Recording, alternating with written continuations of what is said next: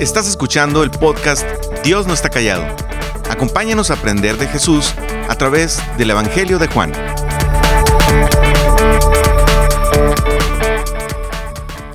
Hola, gracias por acompañarnos una vez más al podcast Dios no está callado. Estamos estudiando el libro de Juan y en esta ocasión veremos la primera de siete señales que Juan documenta en este Evangelio que realizó Jesús. Vamos a leer en el capítulo 2 del Evangelio de Juan, del versículo 1 al 11. Leo para ti. Al tercer día se celebró una boda en Caná de Galilea y la madre de Jesús se encontraba allí. También habían sido invitados a la boda Jesús y sus discípulos. Cuando el vino se acabó, la madre de Jesús le dijo, Ya no tienen vino. Mujer, ¿eso qué tiene que ver conmigo? respondió Jesús. Todavía no ha llegado mi hora. Su madre dijo a los sirvientes, Hagan lo que él les ordene. Había allí seis tinajas de piedra, de las que usan los judíos en sus ceremonias de purificación. En cada una cabían unos cien litros. Jesús dijo a los sirvientes, llenen de agua las tinajas, y los sirvientes las llenaron hasta el borde. Ahora saquen un poco y llévenlo al encargado del banquete, les dijo Jesús. Y así lo hicieron. El encargado del banquete probó el agua convertida en vino sin saber de dónde había salido, aunque sí lo sabían los sirvientes que habían sacado el agua. Entonces llamó aparte al novio y le dijo, Todos sirven primero el mejor vino, y cuando los invitados ya han bebido mucho, entonces sirven el más barato, pero tú has guardado el mejor vino hasta ahora. Esta, la primera de sus señales, la hizo Jesús en Caná de Galilea. Así reveló su gloria y sus discípulos creyeron en él. Hay algunas cosas que necesitamos saber para entender este texto. Primero, de los primeros años de la vida de Jesús, sabemos poco. Sabemos de cuando está en el vientre de María, de cuando nace en un pesebre y el gobernador manda a matar a todos los niños menores de dos años. Luego Lucas nos dice que Jesús crecía en sabiduría, que cumplía la ley iba a la sinagoga y que los maestros se maravillaban de, de su sabiduría. El ministerio de Jesús comenzó en sus últimos tres años de vida, es decir, cuando está sucediendo esta boda, apenas el ministerio público de Jesús está comenzando a hacerse público. Otra, de todos los presentes, nadie sabía mejor que María quién era Jesús y qué obra le había sido encomendada. ¿Se recuerdan? El ángel Gabriel fue enviado a María cuando ella aún no se casaba con José para anunciarle que Jesús iba a nacer a través de ella. El ángel Gabriel le dijo en Lucas 1, versículo 31 al 33, que concebiría y daría a luz un hijo y llamaría su nombre Jesús, y su reino no tendrá fin. De todos los que estaban en la boda, solo María sabía quién era Jesús. Sus discípulos apenas comenzaban a conocer a Jesús como Mesías. Aquí aún no tenían todo el entendimiento de quién era Él y todo lo que Él venía a ser. Un punto más que también es importante que lo comprendamos dentro de este relato que estamos estudiando. La relación de Jesús con María tenía dos esferas, si queremos verlo de esa manera. Una esfera de madre-hijo y una esfera de sierva-rey. Ambos tipos de relación convivieron juntas Veamos algunos textos para que podamos ejemplificar lo que estamos diciendo aquí.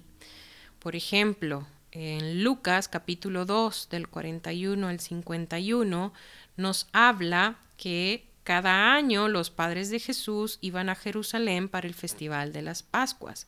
Cuando Jesús tenía 12 años asistieron al festival como siempre. Una vez terminada la celebración emprendieron el regreso a Nazaret, pero Jesús se quedó en Jerusalén.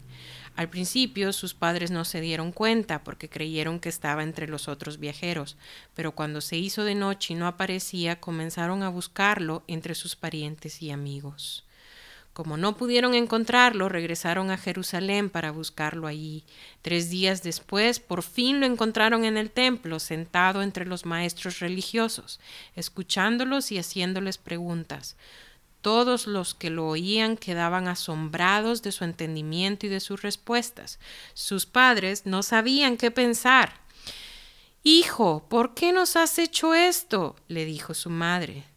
Tu padre y yo hemos estado desesperados buscándote por todas partes. ¿Pero por qué tuvieron que buscarme? les preguntó. ¿No sabían que tengo que estar en la casa de mi padre? Pero ellos no entendieron qué les quiso decir. Luego regresó con sus padres a Nazaret y vivió en obediencia a ellos, y su madre guardó todas esas cosas en el corazón. Imagínate cómo este versículo, este pasaje nos está diciendo justamente la tensión que hay entre este dos tipos de relaciones únicas que tenía Jesús con María, por un lado de madre e hijo y por otra de sierva rey. En este caso, cuando Jesús se pierde en el templo, eh, no imagino la reprimenda de la angustia que María debe haberle dado a Jesús, pero Jesús, entendiendo que, aunque es su, su hijo, a la vez es su rey, su respuesta es que está haciendo aquello que el Padre lo ha enviado a hacer. Mira lo que dice también Mateo capítulo 12 del versículo 46 al 50. Mientras Jesús hablaba a la multitud, su madre y sus hermanos estaban afuera y pedían hablar con él. Alguien le dijo a Jesús, tu madre y tus hermanos están parados afuera y desean hablar contigo. Jesús preguntó, ¿quién es mi madre? ¿Quiénes son mis hermanos? Luego señaló a sus discípulos y dijo, miren, estos son mi madre y mis hermanos, pues todo el que hace la voluntad de mi Padre que está en el cielo es mi hermano y mi hermana y mi madre. ¿Te das cuenta? Déjame te muestro otros versículos más. Mira qué interesante estos que tienen que ver con, con María directamente. Por ejemplo, Lucas capítulo 1, versículo 38, encontramos este versículo donde el arcángel Gabriel está anunciándole a María que ella iba a llevar en su vientre al Mesías. María respondió, versículo 38, Soy la sierva del Señor, que se cumpla todo lo que has dicho acerca de mí. María diciendo del hijo que iba a tener en el vientre, le estaba llamando su Señor. Mira otro, otro pasaje interesante que nos ejemplifica lo que estamos diciendo. Lucas, Lucas capítulo 1, de los versículos al 40, del 46 al 55. Mira qué interesante, no voy a leerlos todos, tú puedes eh, leerlos aparte, pero este es el Magnificat, canción de alabanza de María. Mira palabras de María. Oh, cuánto alaba mi alma al Señor cuánto mi espíritu se alegra en Dios, mi Salvador, pues se fijó en su humilde sierva. María se refiere a su Hijo Jesús como su Señor, como su Salvador. ¿Te das cuenta? ¿Ves lo complejo de esta relación? La relación de Jesús con María, donde está esta esfera de madre e hijo, pero también a la vez de sierva rey. Un último pasaje. Esto está en Hechos. Hechos, como ustedes saben, nos relata justamente la iglesia primitiva, los inicios de la iglesia. Aquí en Hechos, Jesús ya ha sido eh, crucificado y ya ha resucitado. Mira lo que dice Hechos capítulo 1 del versículo 12 al 14. Presta atención. Después los apóstoles regresaron del monte de los olivos a Jerusalén a un kilómetro de distancia. Cuando llegaron subieron a la habitación de la planta alta de la casa donde se hospedaban. Estos son los nombres de los que estaban presentes.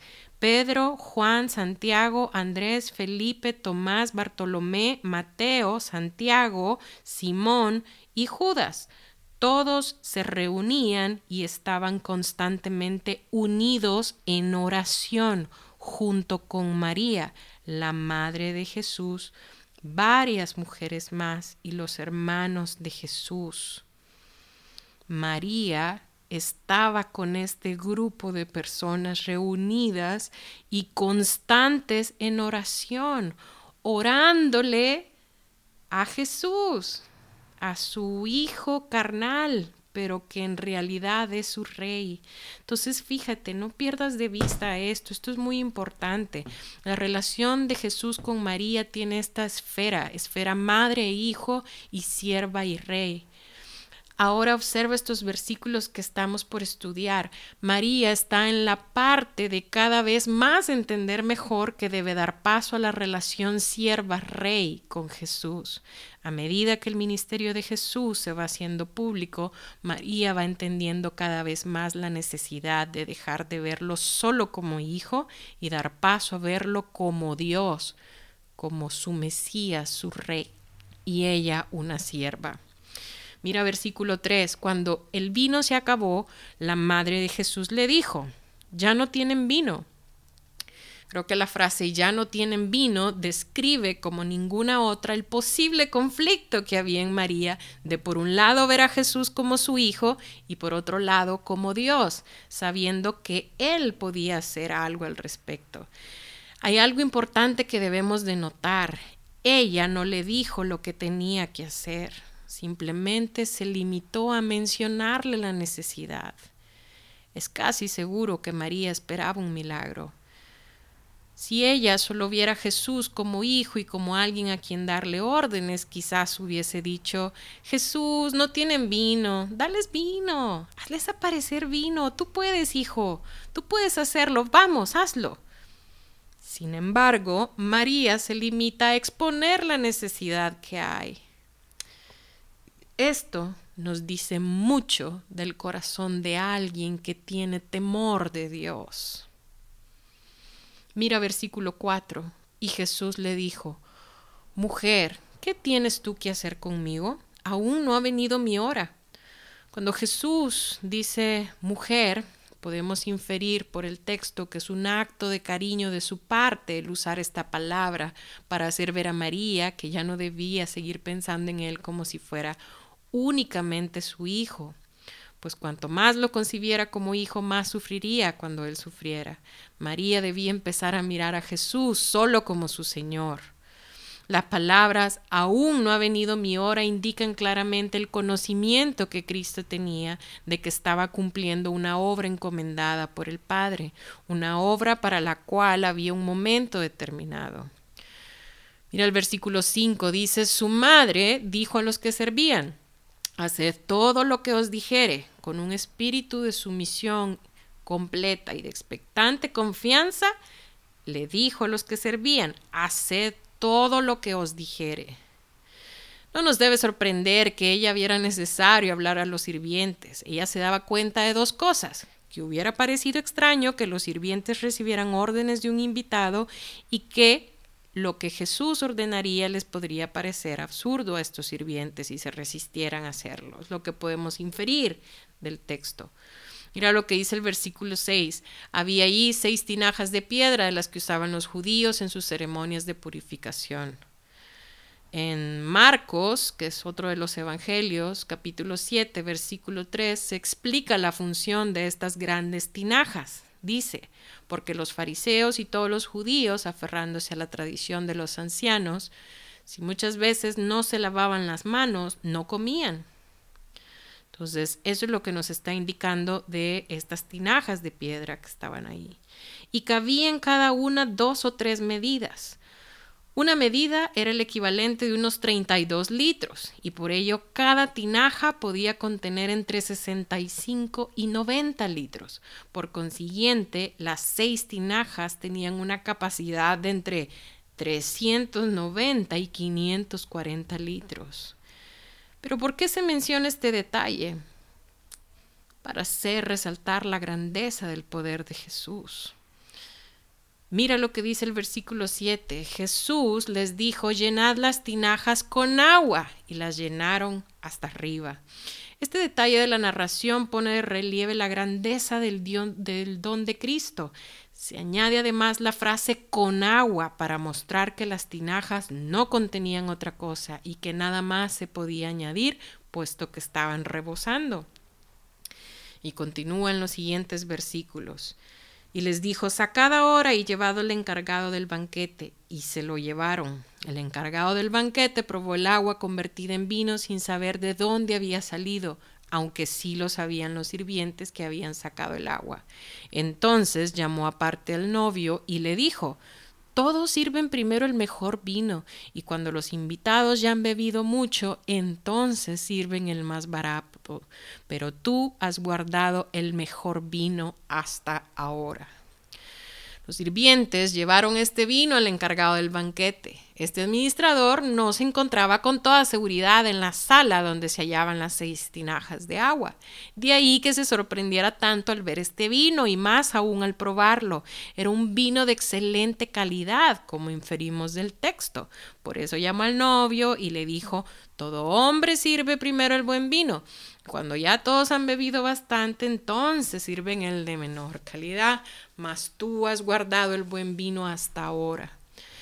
Estas palabras nos informan de que aparentemente existía la costumbre de reservar el vino de menor calidad hasta que los invitados hubieran bebido bastante y no fueran capaces de discernir el sabor del que servían al último.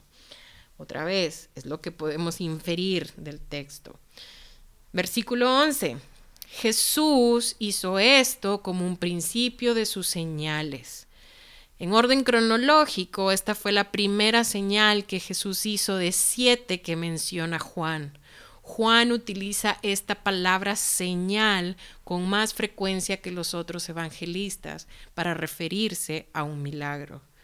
Juan usa la palabra señal para indicar un milagro que es considerado como prueba de la autoridad y majestad de Dios. La señal desvía la atención más allá de sí misma, hacia aquel que la realizó. En este pasaje, esta verdad es ilustrada de forma sorprendente. Mira conmigo esto. ¿Quién era el novio de esta boda? No lo sabemos. ¿Quién era la novia? Mm, pues no se nos dice. ¿Qué relación tenía María con la pareja para haber sido invitados? ¿Era la tía del novio o de la novia? Hay silencio otra vez en este relato. ¿Qué dijeron o hicieron los meseros? ¿Qué dijo el novio? Observen que estos detalles no son mencionados. Y la razón es sencilla. No son importantes. El autor no quiere centrar la atención del lector en el novio ni en la novia.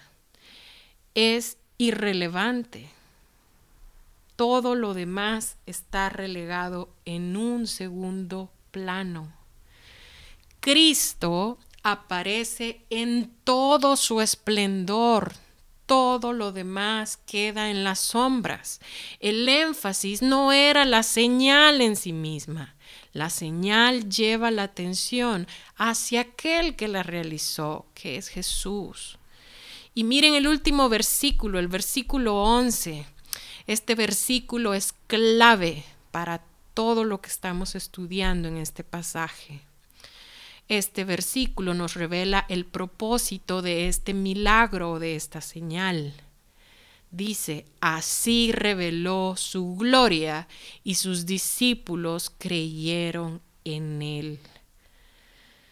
Durante los cuatro evangelios leemos y vamos a ver las diferentes veces que Jesús hizo milagros y como muchas veces a las personas que les hizo el milagro no necesariamente fueron salvas, no necesariamente creyeron en Jesús.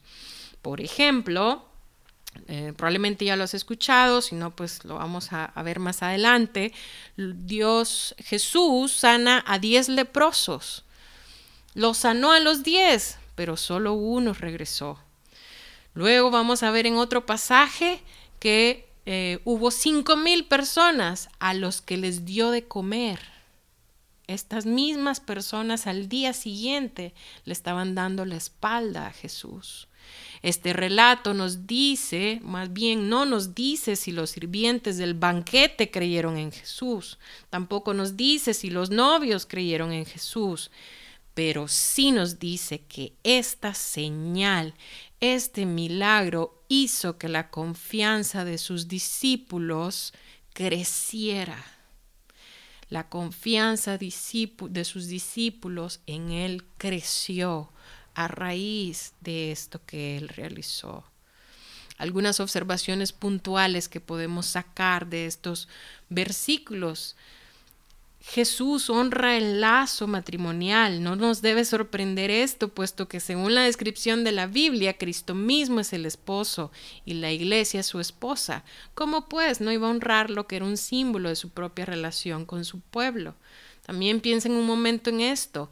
Aquel que provee con tanta abundancia en el campo físico, vamos a decir, para el gozo y sano esparcimiento, ¿No será menos generoso en nuestras necesidades y más en lo espiritual? Su generosidad no tiene límites, llega incluso a ayudarnos en nuestras situaciones embarazosas, como en el caso de este relato que se quedaron sin vino.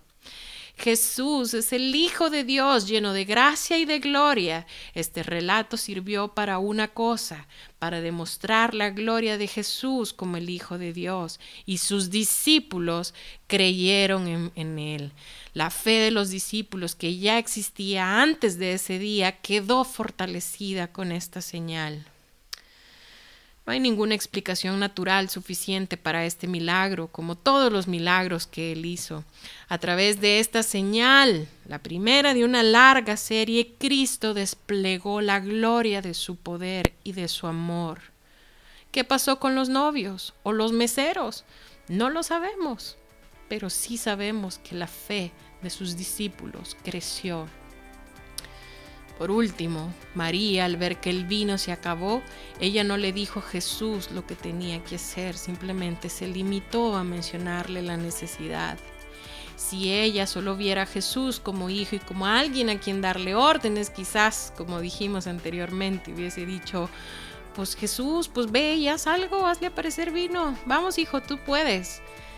Sin embargo, María se limita a exponer la necesidad que hay.